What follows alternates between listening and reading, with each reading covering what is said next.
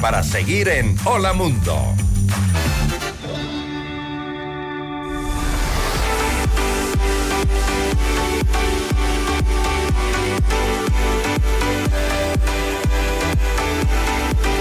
Ya estamos de vuelta, 8 con 38 minutos y en Comunicación 360 en todas nuestras plataformas en FM Mundo Live. A las personas que también nos quieren ver y escuchar, los invitamos para que se bajen nuestra aplicación absolutamente gratuita FM Mundo 98.1. Asimismo, ¿no? Para su smartphone, si tienen el sistema Android o de pronto iOS, para las dos funciona de muy buena forma y por cierto con audio y video en altísima calidad. Y nos escuchan desde cualquier parte del mundo. Así es. Robert Samaniego es consultor en branding, marca personal y comunicación en crisis. Le damos la bienvenida. Hola mundo y qué bueno recibirte en los estudios. Robert, gracias por acompañarnos. Vamos a hablar contigo, conversar los próximos minutos sobre lo que es Branding personal, marca personal, un tema del cual se habla en más de una ocasión, ¿no? Pero yo creo que hay que partir de algo para conocer luego esos cinco pasos claves en ese proceso de creación de nuestra identidad personal profesional. ¿Qué es la marca personal? ¿De qué hablamos? Bienvenido. Gracias, Rodrigo Valeria. Buenos días, muchas gracias por la invitación. A ver, marca personal es la huella que tú dejas en las personas. No nos confundamos en lo que es imagen y lo que es marca personal, porque imagen es lo que tú proyectas o quieres proyectar, pero marca personal es lo que las personas entienden de ti creen de ti, entienden de ti y te valoran así. ¿Por qué te recuerdan? ¿Por qué te recuerdan? Más que cómo te recuerdan es qué piensan de ti. Ok. Sí. Eh, y marca personal tenemos todos. Marca personal tienes desde que naces. Desde que la abuelita dice, este niño, qué malcriado que es. Esa es. Eso es lo que, la percepción que tienen de ti. Y así va hasta el último día de tus vidas. O sea, ¿qué es lo que la gente tiene de ti? Y ahora, en esta época digital, ya ni siquiera marca personal es la huella que dejas en las personas, sino la huella que ya las personas tienen antes de conocerte siquiera. Porque como están expuestos a tanta comunicación personal, ya piensan, ya tienen una percepción de ti. Esa es la marca personal, la huella que dejas en las personas. Y personal branding es como marca y branding, es de la serie de estrategias, de tácticas, de acciones para gestionar tu marca personal. Lo que tú quieres vender de ti. Exacto. Lo que pasa es que la marca personal no es, no la construyes porque ya la tienes. La marca personal es lo que tú eres. Son tus valores, son tus habilidades, son tus competencias. Tus errores. Exacto, es todo. Es el, paquete completo, el combo completo. Esa es tu marca personal. Y ahora el personal branding, que también lo estamos escuchando, es cómo vendes tú. Exacto. Tu marca personal. Es las diferentes estrategias, es la gestión, es la parte estratégica para trabajar tu marca personal, para gestionar. Es muy importante decir gestionar tu marca personal, no construir. Porque cuando tú construyes, muchas veces construyes un personaje. Ok. Y cuando construyes un sucede, ¿no? ¿Qué sucede? Que sucede en la mayoría de las ocasiones. Entonces, cuando tú construyes esa marca, es una máscara. Y la máscara, tú sabes, que se cae a la vuelta de la esquina. Y es difícil también como que vaya de la mano, porque ya ves en las acciones del cotidiano que se empieza a diluir y no es, pues, eh, no tiene esa sinergia necesaria. Vemos que se va diluyendo en el camino y la gente no come cuento. A final de cuentas, no come cuento. te ve y dice, o, sea, no, ¿qué es lo que me estás eh, queriendo vender versus lo que realmente hay atrás? Claro, hablamos de casos muy visibles, digamos, como políticos, que llegan al punto en el que dicen, oye, quiero que me trabajes mi imagen y quiero que proyectes esto. Pero eso no eres tú, esa no es tu marca, ese es un personaje que creamos, que ahora el problema es que tienes tantos medios a los que estás expuesto, que es muy fácil agarrarte en la mentira. O sea, tú dices, no, es que ahorita el tema de moda es ser pet friendly. Entonces quiero que mi imagen sea pet friendly. Oye, yo veo tu, tu Facebook, veo tu Instagram. Nunca te he visto con un perro, con un gato, ni siquiera con una tortuga. Entonces, ¿dónde, ¿dónde está tu pet friendly? Entonces, eso es construir un personaje, que no es la marca personal. Ahora, ¿cuál es la importancia de conocernos a nosotros mismos, Robert, como para saber cuál es nuestra marca personal? Porque de pronto si me preguntas o le preguntas a cualquier persona que pasa por la calle y le dices, ¿cuál es tu marca personal? De pronto no lo sabe, uno mismo no lo sabe. No, por eso la marca personal, y aquí va el primer paso, de los cinco pasos que conversamos, el primer paso es el autodiagnóstico. Pero ese autodiagnóstico es un viaje al interior de la persona, es conocerte realmente, sobre todo con, honestidad, ¿sí? Porque claro, cuando uno quiere proyectarse de una manera, dice, no, es que yo soy yo soy honesto, yo soy valiente, yo soy trabajador, pero tal vez no lo eres. Entonces anda a tu principio. ¿Cuáles son los superpoderes que tenemos las personas, nuestros valores? Y los valores los construye, los, los valores los tomas, los asumes desde niño. Entonces, cuando tú quieres trabajar en tu marca personal, primer paso, hazte un autodiagnóstico que parte de cómo fue mi infancia, cómo fue mi vida en el colegio, qué tipo de educación tuve, qué valores me inculcaron mis padres, qué valores eh, realmente son míos, qué habilidades he ido adquiriendo en el transcurso de los años o que, o que he ido asumiendo, habilidades de comunicación y eso, y las competencias también, ¿no? Las competencias ya son un poco más que has estudiado, este, en qué te has preparado, qué Claro. has desarrollado, competencias tanto sociales, interpersonales, habilidades blandas que ahora son las más duras y las más importantes. Entonces, esa es la primera, la primera etapa. de- Autodiagnóstico, etapa número uno. autodiagnóstico. Ok. Autodiagnóstico. Perfecto. Autodiagnóstico check. es el paso uno, check. El segundo, bueno, yo ya sé quién soy, cómo me veo, cuál es mi zona de confort. Ahora, el segundo paso es la percepción. ¿Qué piensan los demás de mí? ¿Cómo me ven? ¿Cómo me ven? Ok. O sea, ahí es tratar de acercarse con las personas con las que con las que uno pueda. Yo, por ejemplo, yo uso mucho test, este, encuestas y todo que se envía a personas cercanas y entonces ahí tú puedes saber, "Ve, yo yo pensaba que me veían como una persona muy introvertida porque yo me siento introvertido. Pero los demás piensan que soy divertidísimo, que soy el alma de la fiesta, que donde yo llego hago amigos.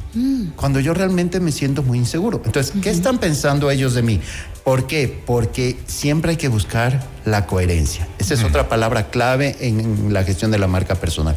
La coherencia entre quién eres y cómo te ves para que te te, vean los demás. Ok, entonces dos pasos, vamos. Autodiagnóstico uno, dos La percepción de la gente. sí. La tercera es un diagnóstico del entorno, de cuál es tu presencia online y offline. Ahorita ya creemos que ah, Instagram, eh, TikTok, ese- eso es. ¿Qué redes sociales es Que todo? redes sociales es todo y no es así. El mundo offline sigue siendo lo más humano que existe.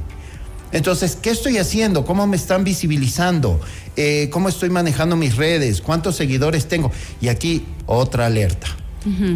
Las personas enseguida dicen, ¿cuántos seguidores tengo?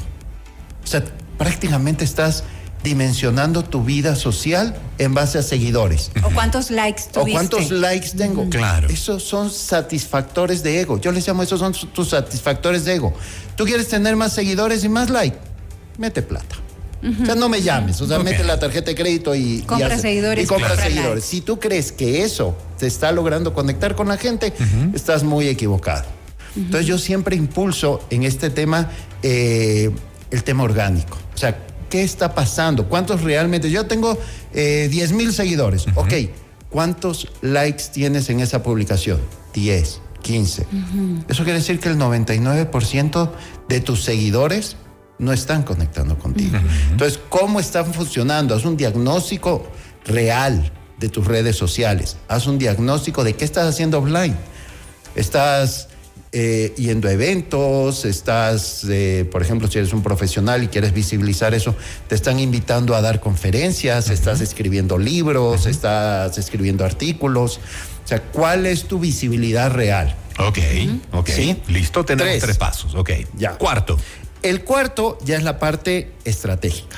Ya. O sea, ya sé, ya sé quién soy, ya soy cómo me ven, ya, ya tengo todo el, Ya tengo el el diagnóstico. Tengo un diagnóstico completo. Ahora sí vamos a trabajar en la estrategia. Esta es la parte medular de todo, porque partes de un FODA. O sea, De ese análisis inicial que tuvimos en un primer momento que fue personal, autopersonal, pero claro. ahora nos vamos a trasladar. Porque ya sé qué pasa adentro, como una empresa. Cuando haces el FODA, ves las partes internas de la empresa y las partes externas. Como ya conoces tu parte interna y tu parte externa, hagamos un FODA. ¿Cuáles son mis fortalezas internas? ¿Cuáles son las oportunidades que veo en el mercado? ¿Cuáles son mis debilidades para, para evitarlas, para mitigarlas? Y las amenazas que puedo tener para trabajar mi marca personal. Entonces tienes el FODA. Y luego lo más importante en todo el proceso de estratégico es cuál es tu propuesta de valor. ¿Cuál es la diferencia que tú, qué estás ofreciendo a las personas? ¿Por qué eres diferente? ¿Por qué voy a elegirte a ti para conducir un programa de radio y no a X, Y o Sí, hay Z. muchísimos profesionales. Exacto, Pero hablando de esto, de estas propuestas de valor y, y de los profesionales que hay muchísimos en el mercado. De hecho, eh, hay, hay mucha, eh, creo que mucha demanda y poca oferta, eh, precisamente para En los casi todos los profesionales en todos los campos. El tener una clara, la marca personal, sirve para todas las profesiones, para todos los profesionales, porque de pronto un abogado o un economista te va a decir, bueno, pero yo no, yo no estoy en el ámbito de la comunicación, Mm, ¿para qué me sirve el- la marca personal? Ya, ¿por qué eliges tú un abogado? Por las recomendaciones, por el nombre, por la gestión de su marca. Trabaja con el buffet tal, porque son los mejores, son los todos capos. tienen Todos. Todos. Tienen marca Porque si no tienes una propuesta de valor, la única manera que puedes competir es por precio. Y por precio Claro. siempre vas a perder. Por precio siempre va a haber alguien Porque que siempre va a haber que más cobre barato. alguien más arriba y alguien más abajo. Y siempre, Claro. o sea, así llegues y digas, ya, ya, para ganar el contrato lo dejo en 10. Habrá alguien que lo ofrezca en 5. Ujú. Entonces, en este mercado tan, como dices, tan saturado de oferta, Claro, claro. ¿por qué tengo que elegirte a ti? Ajá. ¿Por qué tengo que elegirte a ti? Y obviamente yo voy a buscar un abogado, porque tengo un problema X, necesito un abogado. Buscas recomendaciones, buscas en las redes sociales, buscas cuál es el que tiene esa mejor marca. ¿Sí? Porque no vas a agarrar y ir a- de edificio en edificio aquí a, a buscar un abogado. Te no. pasa hasta en las cosas más sencillas, ¿no? Como de pronto tienes una invitación, quieres contratar un chef, por ejemplo. Exacto. Te vas a guiar por su marca Cualquier personal. cosa. Y ahora sobre todo que puedes adquirir o contratar todos los productos y servicios en el móvil, buscas las recomendaciones.